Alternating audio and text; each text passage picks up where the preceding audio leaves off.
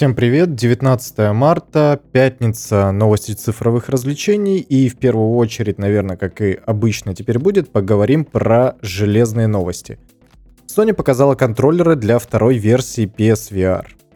И, конечно, тут надо смотреть с картинками, выглядит это очень даже интересно и, мне кажется, достаточно удобно. Это, конечно, не фотография, а просто рендеры, но, тем не менее, в принципе, выглядит достаточно футуристично и очень здорово. Если говорить про основные возможности, то я могу вам их перечислить. Это адаптивные курки, как у DualSense. Они будут давать э, сопротивление как во взрослом геймпаде. Обратная отдача — это более прогрессивная и более качественно точная вибрация, которая будет давать, ну, наверное, более мощный и более скажем так, всенаправленный вибромотор. То есть он будет не один, как в DualShock, если вы еще не трогали DualSense, а там будет несколько маленьких моторчиков, которые будут работать независимо друг от друга. Распознавание прикосновений пальцев. Я, если честно, не совсем понимаю, как это будет исполнено, то есть тут нет никаких сенсорных панелей, ничего. То есть, что они под этим понимают, я, если честно, не прикинул для себя. Отслеживание VR-шлемов при помощи специального кольца на самом устройстве. То есть это говорит о том, что камера, как э, в первой версии PSVR, не нужна будет. То есть там камера выполняла PS, э, PlayStation Eye, она, по-моему, называлась, выполняла функцию датчика, который отслеживает положение шлема в пространстве. И не только шлема, и, наверное, самого DualShock при помощи светящейся панели. Теперь ничего подобного не будет. Теперь все камеры встроены в сам шлем, и это, конечно, очень классно, это очень классное нововведение. Это действительно очень все сильно упрощает, потому что вам не нужно иметь еще один дополнительный девайс для того, чтобы играть в VR-игры. И если вы еще не можете посмотреть на то, как он выглядит, хотя я все-таки рекомендую вам загуглить, то органы управления разнесены на два, э, собственно, джойстика отдельно. То есть на левом расположен один стик плюс треугольник и квадрат. Соответственно, бампер на внутренней стороне, как бы рукоятки, который выполняет э, функцию когда вы его сжимаете, короче, у вас есть возможность поднимать предметы, то есть он отвечает за давление, скажем так. Плюс дополнительный курок, как на обычном DualSense. На правом же, собственно, кроме стиков и всех перечисленных органов управления, о которых я говорил до этого, есть еще кружок и крестик вместо треугольника и квадрата на правом. Короче, это действительно выглядит очень здорово, очень симпатично, и мне они нравятся даже больше, чем Valve Index, потому что у тех, эм, ну, с визуалом было не очень здорово. Тут же, конечно, прям рендеры выглядят шикарно, очень здорово. Следующая новость. Bloomberg сообщает, что Nintendo Switch Pro сравнится по железу с PS4 Pro и получит Breath of the Wild 2 или какую-то следующую Зельду стартовой линейки. И это, конечно, выглядит очень спорным решением. Я, конечно, понимаю, что мобильные чипы уже могут делать всякие классные штуки, тот же Apple M1 не даст соврать, но все же, все же, мощность PS4 Pro будет достижимо, мне кажется, что вряд ли. Потому что консоль, она не имеет в док-станции никакого дополнительного железа. То есть все, что есть в консоли, оно помещается именно в, этом, в этой маленькой площадке с экранчиком. Конечно, говорят, что мобильные чипы от NVIDIA — это уже не Tegra, это уже там какие-то новые суперчипы. Они обладают просто какой-то нереальной производительностью, и при правильном подходе они могут давать действительно очень-очень хорошую мощность. Вопрос только в том, что стоимость у них в рознице 400 долларов. Даже если с очень большой скидкой на очень большую партию и при хорошей договоренности можно будет снизить эту стоимость до 250 долларов, это все еще очень и очень дорого, мне кажется. Никто на это не пойдет. Хотя, с другой стороны, у Nvidia-то и нет больше никаких партнеров, которые покупают их мобильные чипы, ну, кроме Tesla, но они там совсем маленькие партии какие-то покупают. И в основном этим занимается Nintendo Switch, то есть эксплуатирует чипы от Nintendo, от э, Nvidia.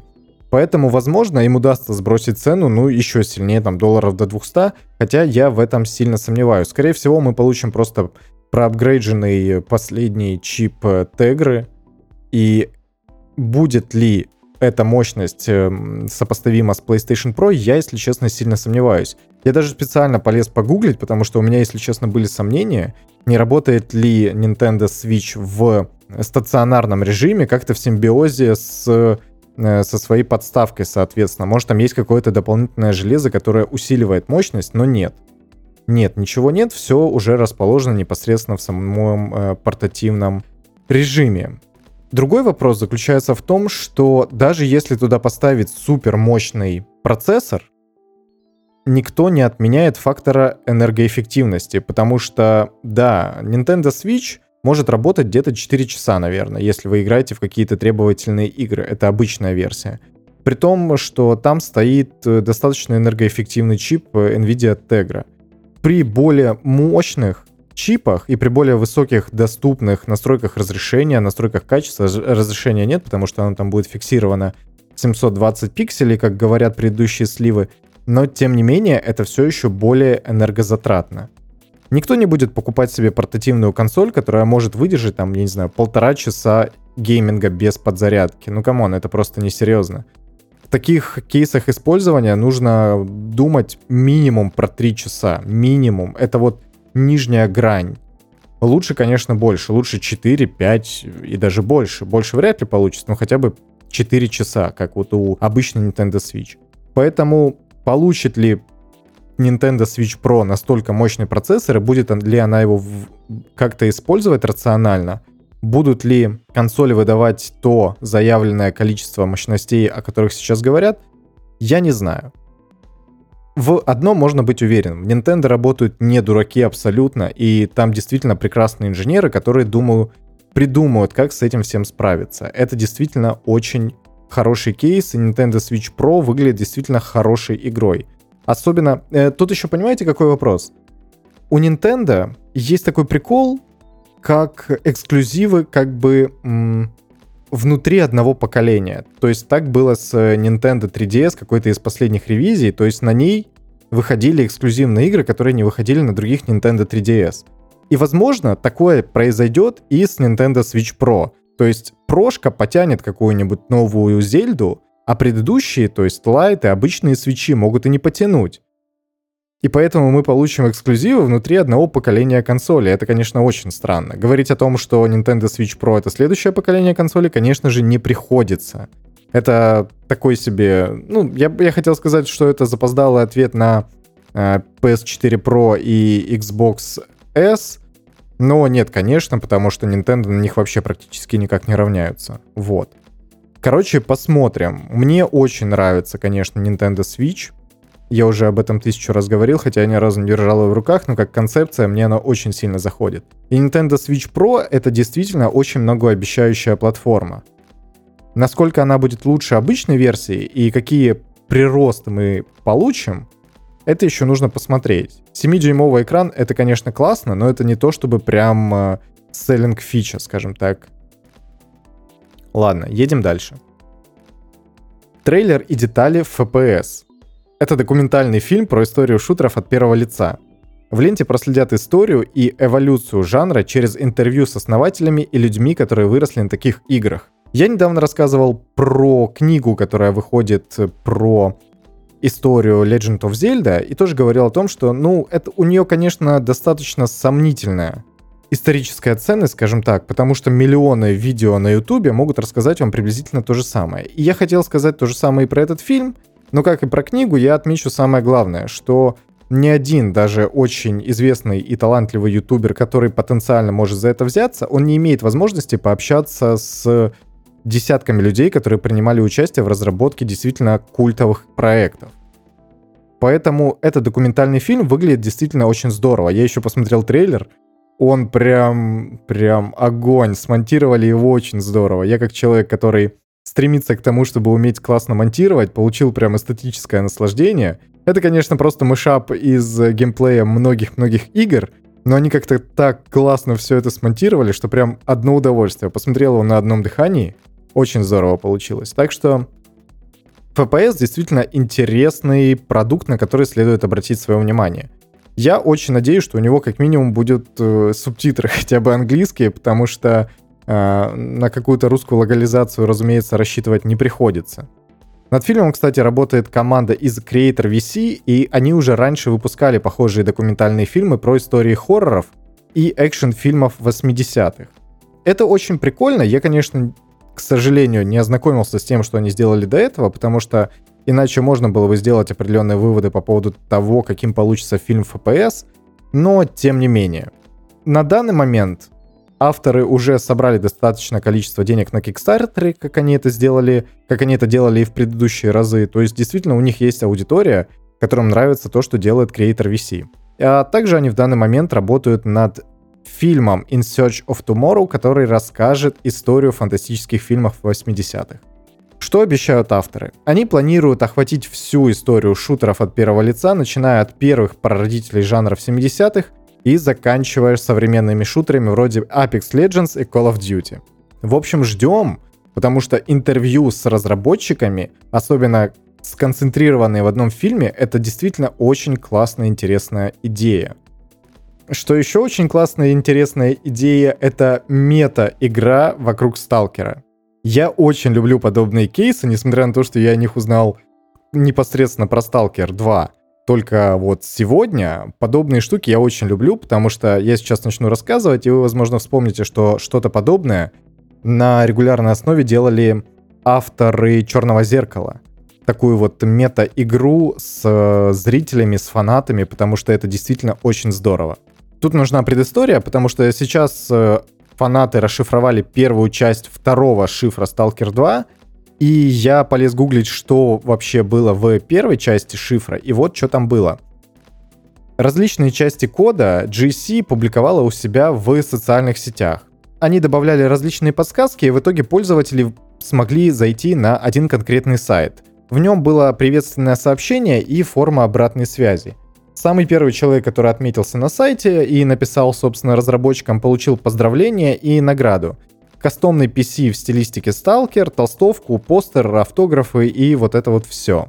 Туда, естественно, первые 100 пользователей, которые зашли и разгадали этот шифр, получили тоже различные призы. И вот со временем, а именно в начале 2021 года, этим людям начали приходить карты. Карты обычные игральные. И на них по-разному был расположен текст, и я не буду вдаваться в подробности, как э, фанатам удалось это все расшифровать, потому что я сам не до конца понял, а их объяснения довольно сбивчивые. Но им удалось это расшифровать. Они позвонили на 4 номера. И в одном ответил бот, которому нужно было сыграть мелодию, я так понял, в определенной тональности. Что произошло дальше, если честно, я как-то не совсем уследил. Но в итоге авторам удалось разгадать, точнее фанатам удалось разгадать э, шифр и получить 4 текста. Каждый из этих текстов по своей сути рассказывает про взрыв на Чернобыльской АЭС, который произошел в 2006 году, 13 или 12 апреля 2006 года. Но Тут приводятся слова очевидца, слова спецкора и вообще вот э, то, что рассказывают люди про эти события. Что нам это вообще в принципе дает? Это нам дает понять, что вполне возможно GC Game World разрабатывают Stalker 2, чтобы рассказать историю практически с самого начала. То есть в Сталкере обычном Shadow of Chernobyl нам рассказывали уже о последствиях. Там произошел второй выброс, зона произошла. А вот как это все было, не совсем понятно. Возможно, авторы закроют именно эту брешь, и я почему-то считаю, что это действительно хорошо. Так что, так что посмотрим. Это действительно очень прикольная мета-игра, я такое очень люблю, так что будем следить за развитием событий. Несмотря на то, что мне Stalker 2 не очень интересен, но мета-игра, как я уже говорил, очень классная. Square Enix провело свое шоу, это такая себе презентация, как делают сейчас практически все, даже кто вроде бы и не должен был это делать, и рассказали про несколько любопытных вещей. Я отмечу только три. Ладно, четыре. Во-первых, рассказали про Outriders. Это шутер, который выйдет на ПК и консолях 1 апреля. Он же на релизе войдет в Game Pass, но пофиг. Показали трейлер под песню певицы Grimes We Appreciate Power, и трейлер под нее выглядит действительно просто шикарно. Я прям не знаю, вот трейлеры в 2021 году умеют делать вообще все, и на какой ни посмотри, прям получаешь невероятное удовольствие. Что это вообще такое? Игра повествует про какую-то чужеземную планету, на которую высаживаются несколько товарищей. Все они обладают различными способностями и классами и должны на этой планете противостоять фауне и каким-то еще врагам. Шутер должен быть кооперативным, выглядит здорово, если это будет не мультиплеерная дрочильня, как Destiny, вообще шикарно. Вот. Кооперативных шутеров сейчас не очень много, и Outriders действительно выглядит чем-то любопытным. Особенно благодаря тому, что шутер-то делают People Can Fly, они на шутерах вообще собаку съели. Они уже миллион, наверное, произвели за все это время. Так что с поддержкой от Square Enix, я думаю, у них получится действительно классный продукт. Еще рассказали про переиздание трилогии Tomb Raider, посвященное 25-летию серии. Туда войдут вообще все игры из последней трилогии, которые уже вышли на данный момент, и, если что, больше, наверное, и не выйдет. Получат ли они какие-то дополнительные улучшения, я, если честно, не знаю, но по идее должны, потому что Tomb Raider 2013 года к этому времени уже 8 лет практически насчитывает. Ей это уже и можно довести какие-то дополнительные улучшения. Сборник будет доступен на ПК и консолях. Еще будут различные кроссоверы в играх студии, но это не так интересно. И последняя новость, и про нее, наверное, надо будет поговорить побольше и отдельно, это трейлер Life is Strange True Colors. И он расскажет про приключения девушки по имени Алекс, у которой есть очень классная способность, но, конечно, на фоне способности Макс Колфилд из первой части это очень странно. У героини есть уникальная способность, она видит эмоции каждого человека в форме цветной ауры. И понятно, что под заголовок True Colors именно отсюда и идет. Она способна ими управлять и, соответственно, поглощать. Алекс очень любит музыку, она начинающая певица, и в игре музыка будет иметь очень важное значение, как говорят. Причем, что странно, я об этом узнал прям вот только что. Игру-то разрабатывают не нифига не Don't Not потому что Don't Not э, сделали Twin Mirrors, и игра вроде бы как довольно плохая получилась, она вышла еще, блин, сколько там, три месяца назад. Игру делают те же чуваки, которые сделали м- Before the Storm, это дополнение для первой части, насколько я понимаю, ну такой сиквел, точнее приквел, приквел, он рассказывает про Хлою и ее подружку, которая потом исчезла. Ее делали Deck 9, и вот, э, соответственно, Life is Strange True Colors тоже сделали Deck 9. Алекс, как и рассказывали нам сливы, азиатка. Пофиг, она выглядит достаточно мило, и вообще у меня нет никаких претензий по поводу выбора главной героини, по поводу ее цвета кожи, помимо его, ее имени. Конечно, способность у нее выглядит довольно странно, но ладно. Вообще, все пять эпизодов выйдут 10 сентября на практически всех платформах, кроме Switch. Что хочется отметить? Игра выглядит в собственной стилистике достаточно хорошо, потому что Deck 9 собрали свою Motion Studio, и все анимации, включая лицевые анимации, всю вообще игру сыграли непосредственно актеры. Также выйдет Life is Strange Remastered Collection, и она будет включать в себя две игры. Life is Strange оригинальную, соответственно, и Before the Storm. Что любопытно, для них все вообще сцены переписали в новой студии Motion Capture, так что они получат более качественную анимацию. И это хорошо. Единственная проблема в том, что Remastered Collection выйдет только в комплекте с Life is Strange True Colors. По крайней мере, пока что. Цифровой релиз отдельно совершится, наверное, попозже. И это, в принципе, хорошо. Ждем Before the Colors, потому что игра должна быть хорошая, история Макс Колфилд была классная, про двух пацанов, как они, видимо, сами поняли, было не очень удачно. И то, что все эпизоды выйдут сразу, это тоже очень хорошая идея, несмотря на то, что разбиение на серии останется, но это исключительно в дань, скажем так, традиции. Ну и дальше у меня есть еще одна классная новость про Square Enix, потому что они на своей презентации показали очень любопытную игру, про которую всем хотелось узнать что-то побольше, но ничего про нее не рассказывали. Раньше она называлась Project Athia. Странное название, come on. Поэтому Square Enix изменили его на более звучное Forspoken. Что про нее хочется сказать? У нее очень симпатичный трейлер, история будет про девушку, которая попадает в какой-то волшебный мир, который называется, собственно, Атия. Игра будет, скорее всего, с открытым миром. Это, если верить э, какому-то интервью главы студии, которая его разрабатывает. И релиз состоится на PS5 и ПК в 2022 году. Все, новостей про игру больше нет. Но тут еще была показана актриса, которая ее сыграет. Она там что-то рассказывает про игру, но мне это было не очень интересно. Актриса милая. Игра выглядит очень красиво, так что ждем. Square Enix все-таки, как бы про них не говорили, умеют делать хорошие игры, так что ожидаем. Ну, если, конечно, забыть про Marvel's Avengers, которую добавили Черную Пантеру. И это анонсировали тоже на шоу. Ну и ладно. Тут еще остались семечковые новости про дополнение Wrath of the Druids для Assassin's Creed Valhalla, которая выйдет 29 апреля. Там будет рассказано про Ирландию. Слух о том, что Persona 5 выйдет на консолях Xbox. И об этом рассказал инсайдер, который предсказал появление Final Fantasy VII Remake в мартовском PlayStation Plus. И это абсолютно неудивительно, потому что другие игры Sega уже появлялись на Xbox, а, собственно, серия Якудза. Ну, выйдет и выйдет, хорошо, Persona 5 отличная игра, и совершенно не обязательно быть эксклюзивом PlayStation. Поэтому то, что игроки на Xbox могут поиграть в эту замечательную игру, я могу только порадоваться. И еще маленькая новость, когда выйдет Черная вдова, совершенно неизвестно. Связано это с тем, что в Америке кинотеатры то открывают, то закрывают, поэтому решение, когда все-таки выпустить это самое кино, будет приниматься в самый последний момент.